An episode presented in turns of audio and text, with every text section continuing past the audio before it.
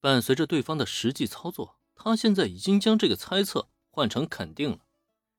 至于他口中的意外，无疑就是落在了判定这场胜负对决的评委身上。这次的评审团呢，总共有两个意外的点，一个落在平泽唯身上，另外一个则是从来不按照套路出牌的小新。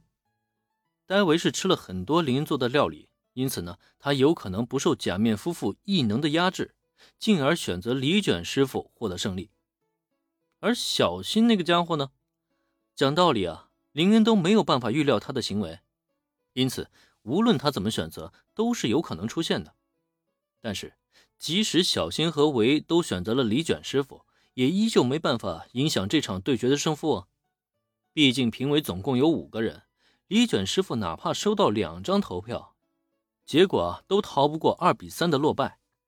除非再出现一个意外的第三人，可问题是。全部作为普通人的另外三个评委，谁还能给出这个意外？事实证明，林恩的想法一点都没错。随着时间的推移，十几对决的双方完成自己料理，将做好的寿司摆放在评委席上之后，前面三个吃过假面夫妻寿司的评委呢，直接就当场叛变了。哪怕脸上带着强烈的犹豫，可终究呢，还是将票投给了假面夫妻。寿司这一食物啊，本身就并不会散发强烈的味道。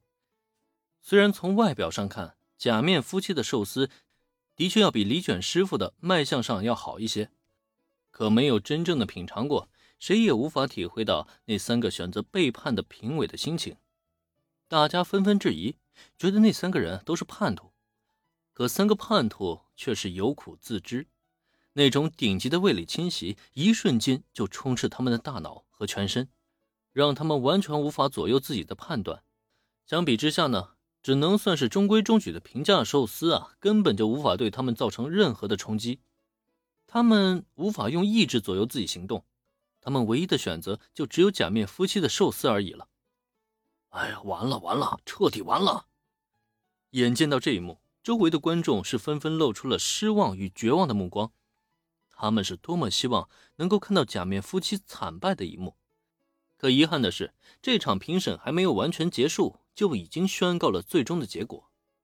是的，哪怕小新和维都没有给出评选结果，也无法改变最终事实。然而就在这时，嗯，虽然没有脸的大叔大婶的寿司很好吃，但果然，嗯，我还是更喜欢这盘寿司。作为评委第四席的小新，此刻正嚼着李卷师傅端来的寿司，煞有其事的品头论足。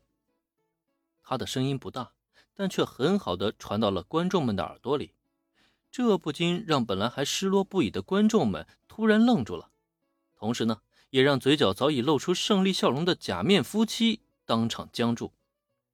没办法，谁也没想到比赛会在这个时候出现意外。虽说小新的评选无法挽回最终的结果，可至少这也代表了李卷师傅的寿司并非一无是处，最少大家的心里啊还能得到一份安慰。嗯，这不可能。相比于只想得到安慰的观众们，假面夫妻的反应无疑要更大一些。在他们看来，这场对决结果压根就不需要考虑，五比零就完事儿了，怎么可能会出现任何的意外呢？结果没想到。来到小新这个从来不按照套路出牌的小鬼面前，他们直接就掉了链子。被说成没有脸的大叔大婶儿，这倒也就罢了。可是他们的顶级寿司竟然比不上区区只有一百块的平价寿司，这对于他们骄傲的内心来说，简直就是侮辱啊！然而，还没等他们有所反应，等到下一刻，坐在第五席位上的平泽唯也弱弱的伸出手来。那个，我想选卷师傅的寿司，应该没问题吧？此时的戴维压根就没想太多，对决双方的寿司呢，他都已经品尝过了。同时，他也可以确认，假面夫妻的寿司啊，的确比李卷师傅的寿司美味很多。但这种美味却也并没有强烈到让他失去理智，直接将票投给假面夫妻的程度。他的心中牢记大家的叮嘱。所以呢，在他投票之时，也认定了要将票投给李选师傅。戴维做出了选择，可这个选择一出，现场却直接炸了锅了。